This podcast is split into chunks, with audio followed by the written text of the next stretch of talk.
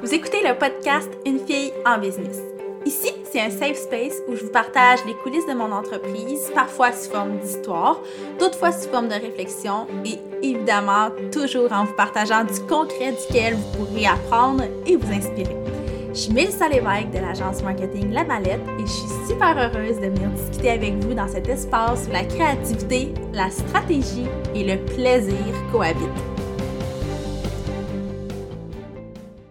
Je suis de retour avec un épisode un peu plus concret, vraiment, où on va parler de, de, de, marketing, oui, entre autres, mais vraiment de business parce que dans les dernières semaines, j'ai fait l'espèce de, moi j'aime ça appeler ça le bilan de santé de ma business.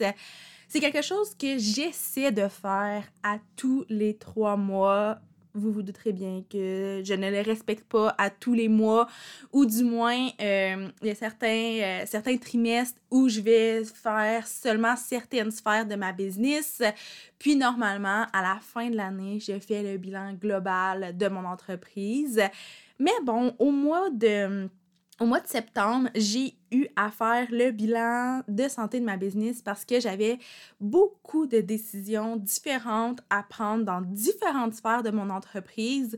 Donc, je me suis dit, la meilleure façon de prendre une décision éclairée, c'est de m'asseoir en plein mois de septembre pour faire le bilan de santé de mon entreprise. Donc, j'ai vraiment regardé chacune des sphères, une à une. Autant le marketing que les ressources humaines, que euh, les finances, les ventes, le service client, tout ça a été scruté à la loupe. Puis j'avais envie de vous partager certains trucs, euh, peut-être les highlights, des trucs qui sont ressortis de ce bilan de santé-là.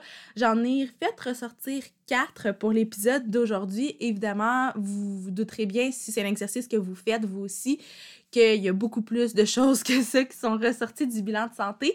Mais euh, j'ai ressorti celles euh, avec lesquelles vous pourriez soit le plus vous, euh, vous reconnaître, avec lesquelles vous allez pouvoir relate un peu, ou celles dont je parle parfois sur le podcast ou sur mes plateformes. Donc, je me suis dit que ça vous permettait d'avoir peut-être un petit suivi sur tout ça.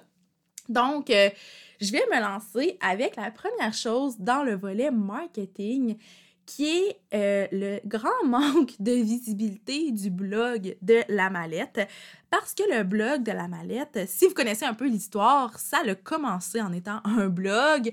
Donc, on a eu quand même beaucoup de visibilité dans les premières années. Même une fois que ça s'est transformé en entreprise, on avait beaucoup de visibilité. Mais depuis quelques mois, euh, la visibilité du blog est un peu moins bonne et je sais exactement pourquoi. Tu sais, on n'en parle pas tant que ça du blog. Peut-être que vous écoutez ce podcast-là et vous vous dites justement ah, il y a un blog! Donc, c'est tout à fait normal. C'est vraiment de mon côté, euh, je prends pas le temps, je prends le temps d'écrire des articles. Euh, j'écris des articles aussi en collaboration avec Laurence, qui est une membre de mon équipe. Euh, je, je mets vraiment beaucoup de temps, mais je mets pas assez de temps sur la promotion de ces articles-là. Donc, ce sont des articles qui sont rédigés et publiés, mais qui, au final, n'ont pas la visibilité qu'ils méritent. Donc, euh, ça, c'est quelque chose qui a beaucoup ressorti parce que pour moi, le blog est vraiment a vraiment par le passé, du moins, été un outil marketing très puissant et peut l'être parce que je vois que même s'il n'y a pas la grande visibilité que je lui souhaite, avec seulement la très petite visibilité qu'il y a en ce moment, donc le trafic finalement qu'il y a sur le blog en ce moment, je vois que ça a un impact. Je le vois que ça m'amène soit des appels découvertes, je vois que ça m'amène des nouveaux clients dans ma liste de courriels, je vois qu'il y a des gens qui m'écrivent par rapport à certains articles, donc ça a clairement un impact mais je ne le pousse pas assez. Donc, euh, je me suis dit que ça, ça allait être un truc sur lequel j'allais travailler dans les prochaines semaines parce que je réalise que je lance beaucoup de lignes à l'eau un peu partout, mais que le blog est quand même vraiment très pertinent puis que je, le, je lance la ligne à l'eau, mais je la ramène jamais. Donc, au final, ça sert pas à grand-chose, même si, comme je vous dis, ça a quand même un impact, mais pas l'impact que ça pourrait avoir.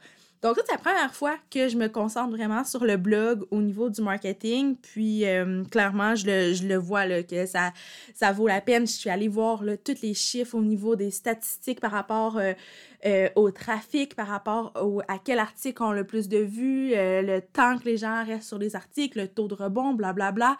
Puis, ça m'a fait réaliser qu'il y a quand même beaucoup de travail à faire à ce niveau-là. Donc, étant donné que je suis rentrée dans le marketing par la porte du blogging, je sais parfaitement c'est quoi le plan de match. Je sais parfaitement c'est quoi les actions que je dois poser en ce moment, mais je dois le prendre le temps de les faire. Et comme tous les entrepreneurs, j'ai, ben peut-être pas tout, mais comme beaucoup d'entrepreneurs, j'ai le défaut de... Il y a beaucoup de choses qui qui, sont, qui devraient être en priorité, mais comme euh, c'est pas une urgence parce qu'il n'y a pas un deadline, ben souvent ça va descendre dans ma liste de priorités. Je vais le reporter à demain, et là demain je vais le, rapporter, je vais le rapporter au lendemain, et encore au lendemain, puis ça finit jamais. Donc là, cet automne, j'ai pris l'engagement avec moi-même de m'asseoir pour vraiment euh, mettre en place le plan de match parce que comme je vous ai dit, je le sais qu'est-ce que je dois faire, il faut juste que je prenne le temps de le faire. Donc, niveau marketing, c'est euh, la, chose numéro un que j'avais envie de pousser et de, de modifier aussi. Ensuite, au niveau peut-être plus de l'espèce de service client, c'est que j'ai réalisé que mes procédures de d'onboarding, donc mes procédures, euh, comment on dit ça en français, d'accueil peut-être de nouveaux clients, mes procédures sont vraiment sur la coche pour certains services et c'est même un commentaire qui revient à plusieurs reprises de la part de mes clients. Donc, on a vraiment un service d'onboarding sur la coche, tout est fluide, tout va bien. J'en ai déjà parlé dans un autre épisode. Mais pour d'autres services qui sont peut-être pas nos services principaux, ben là, il y a une petite confusion qui est semée. Il y a des trucs qui sont à retravailler pour que ce soit plus simple pour le client et que ce soit plus simple pour moi aussi parce que je réalise qu'il y a des trucs qui sont donc bien complexes alors que ça pourrait être très, très, très, très simple. Donc, au niveau du service client, euh, sur, le, sur le plan de l'agence, le onboarding, top notch. Sur le plan de l'école, donc tout ce qui est euh, atelier de groupe, atelier en ligne, euh, formation, coaching, tout ça a besoin d'être retravaillé au niveau du onboarding. Donc, ça aussi, c'est quelque chose que je vais prendre le temps de vraiment décortiquer. Et encore une fois, c'est quelque chose que je sais grosso modo, c'est quoi les actions que je dois faire parce que pour le volet agence, le, les procédures de onboarding sont super sur la coche. Donc, ce que j'ai à faire, c'est un peu de dupliquer à peu près ce, cette procédure-là, puis l'adapter évidemment. Mais c'est pas, euh, pas complètement nouveau, donc euh, je pense que je vais très bien m'en sortir. Mais pour la santé de ma business, c'est super important que je prenne le temps de le faire. Puis finalement, je réalise aussi en enregistrant cet épisode-là que c'est beaucoup un épisode où je prends un engagement, oui, envers moi-même, mais envers vous. Donc nécessairement, j'aurai pas le choix de corriger toutes ces petites choses-là que je vous ai dit. Ensuite, une autre chose euh, qui, de, pour ce, point-là, c'est plus au niveau euh, ben, des finances, j'allais dire de la comptabilité, mais des finances en général, c'est que mon suivi des finances doit absolument devenir plus, euh, plus serré, plus strict, si on veut, dans le sens où, euh, si ça fait longtemps que vous écoutez le, podcast, vous savez peut-être que jusqu'à l'été passé, donc l'été 2020, ça fait un an environ, euh, tout ce qui était finance, c'était mon pire cauchemar. Je me fermais les yeux sur les finances. J'avais. Euh, j'étais pas au courant de où allait mon argent. Je, pour vrai, je, ne voulais pas le savoir. J'haïssais les chiffres, j'haïssais faire ma tenue de livre. Ça allait vraiment pas. Puis, euh, à l'été 2020, j'ai eu une espèce de petit shift au niveau de, de ma vision des finances et c'est devenu quelque chose qui fait partie de mon day-to-day. Je regarde mes finances maintenant à tous les jours. Je suis au courant de qu'est-ce qui va où. J'ai maintenant un budget, chose que je n'avais pas avant. Par contre, quand je dis que mon suivi doit être plus strict, c'est que oui, nice, je sais où va mon argent, mais je dois aussi faire une analyse stratégique. De cet argent-là, de mes finances, parce que c'est bien beau de savoir qu'il y a, euh, qu'il y a un 800 qui va là, qu'il y a un 500 qui va là, mais est-ce que c'est vraiment l'investissement le plus intelligent? Est-ce que je pourrais trouver des façons plus, euh, plus économiques d'investir cet argent-là? Est-ce que le retour sur ces investissements-là est vraiment, en vaut vraiment la peine?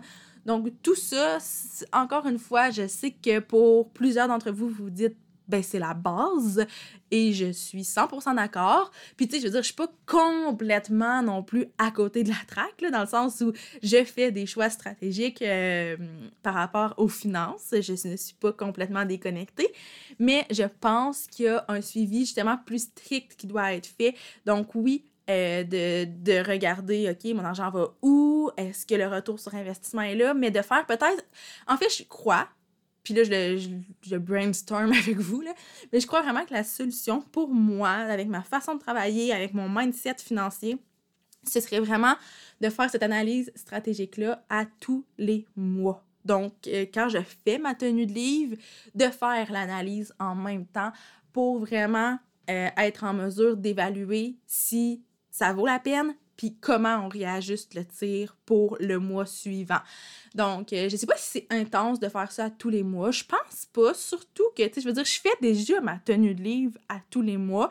Donc, ce serait quoi de juste prendre peut-être une heure, une heure et demie de plus, parce que je me dis, si je le fais à tous les mois, ça sera pas, ça sera pas euh, quelque chose qui va me demander énormément de temps. Donc, peut-être une heure de plus euh, quand je fais ma tenue de livre pour juste faire un petit check-up rentrer les statistiques euh, au niveau vraiment de, du retour sur investissement, puis de hum, faire peut-être un petit, un petit tour d'horizon pour voir s'il y a d'autres possibilités, des fois plus économiques par rapport à des plateformes que j'utilise. Euh, si au contraire, il y a des, je trouve qu'il y a des trucs hum, j'ai peut-être un forfait de base, puis j'aurais besoin de l'upgrader, donc évaluer si ça vaut la peine de payer plus. Toutes ces questions-là, c'est des questions que je me pose une fois de temps en temps, tu sais. Puis là, je veux vraiment que ce soit des questions qui soient ancrées, que automatiquement je vais me poser. Au final, c'est littéralement ça.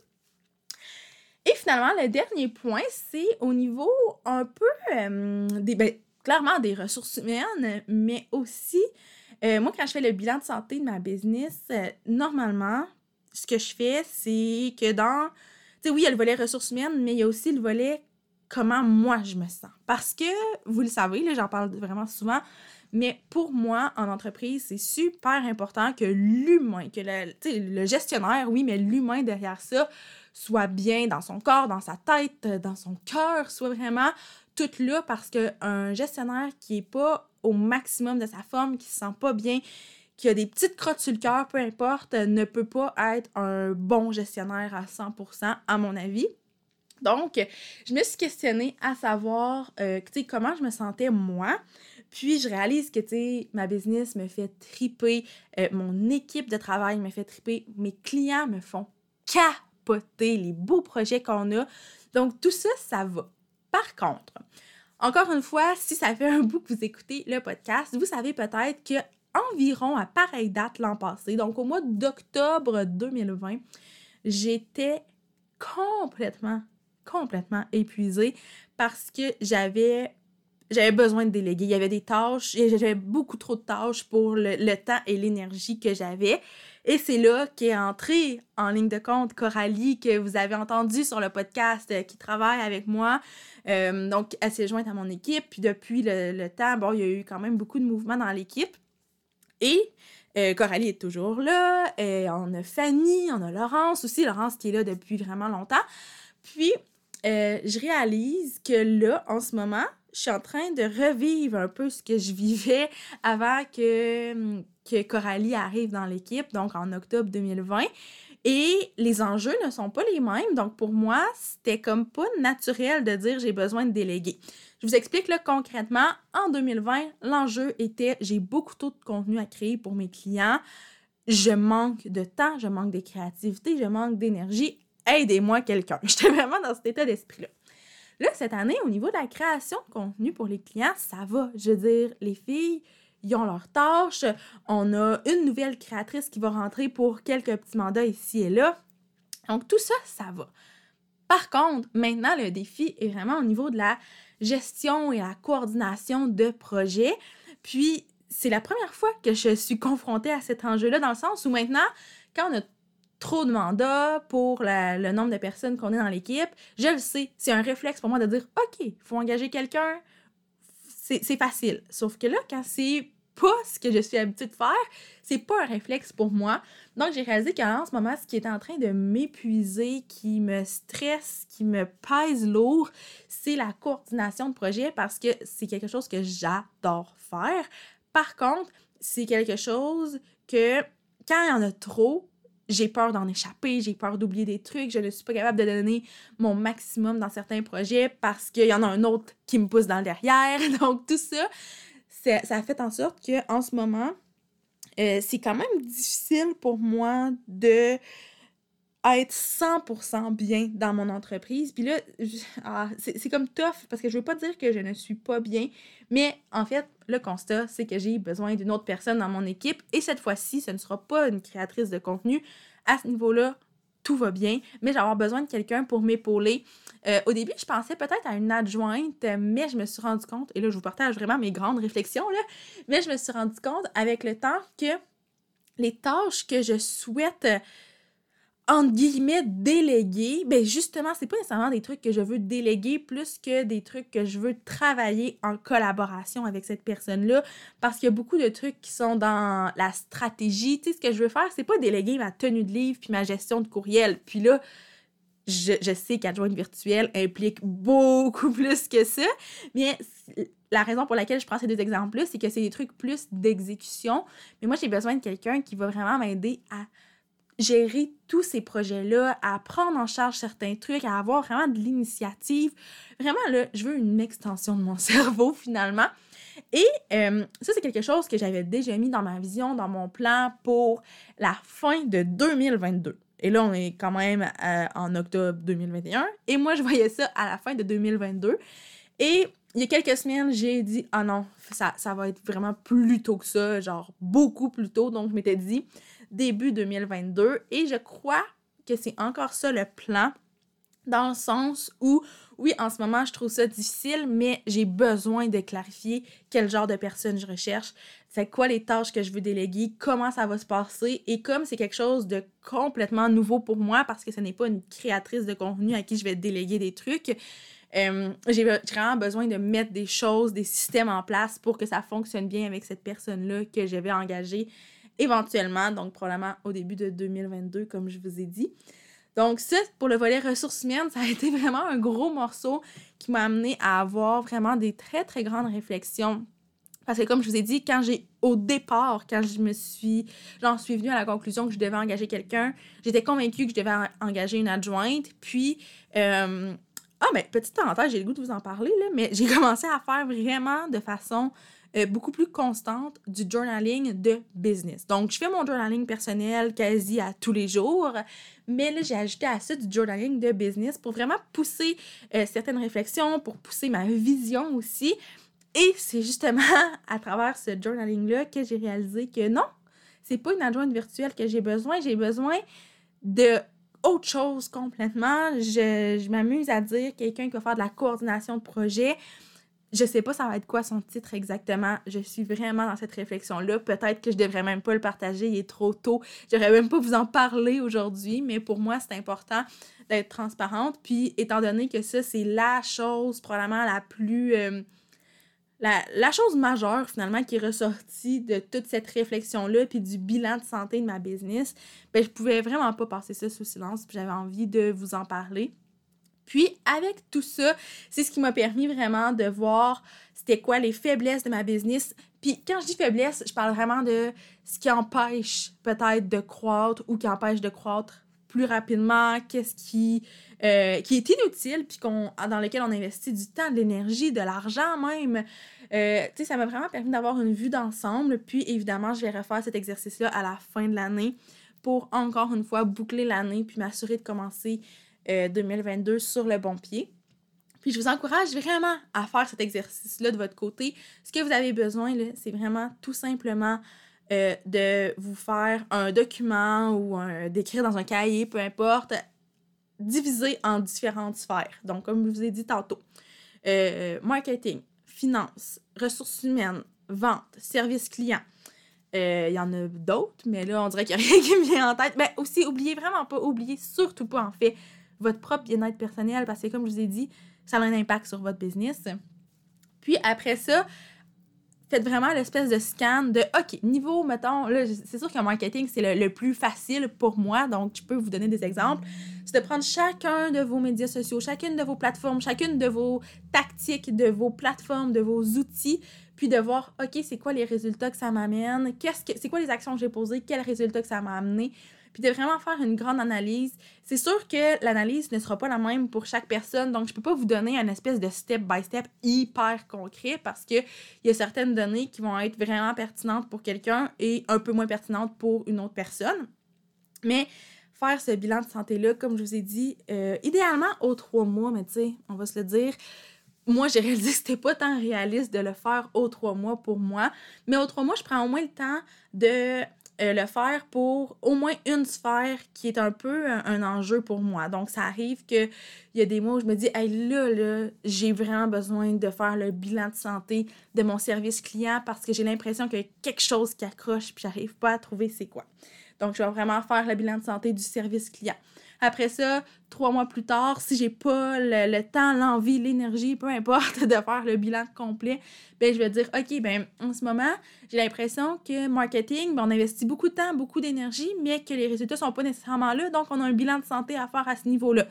Puis à la fin de l'année, ben là, on va faire le bilan plus complet. Je pense que pour moi, c'est ça va être ma nouvelle façon de le faire parce que comme j'arrête pas de répéter, c'est pas réaliste pour moi de faire le bilan complet à tous les trois mois. Puis de toute façon, à tous les trois mois, ça revient quand même rapidement. Donc, il y a certains trucs qui sont pas, à mon avis, qui ne sont pas nécessaires. Mais peut-être qu'il y a des coachs business ou des, des entrepreneurs qui ont plus d'expérience que moi, qui écoutent ça en ce moment, puis qui vont dire Hey, hey, hey, mais non, non, mais ça, faut que tu le fasses plus souvent. Puis, je suis vraiment ouverte d'ailleurs. Si vous avez des conseils à ce niveau-là, ça va me faire plaisir de, vous entendre, de vous lire. Donc euh, voilà, c'est ça que j'avais envie de vous partager aujourd'hui. Je vous invite à faire votre bilan. Puis si vous avez envie de venir m'en jaser, ça va me faire vraiment plaisir. Et sur ce, je ne vous euh, retiens pas plus longtemps. Je vous dis à la prochaine pour un autre épisode de podcast.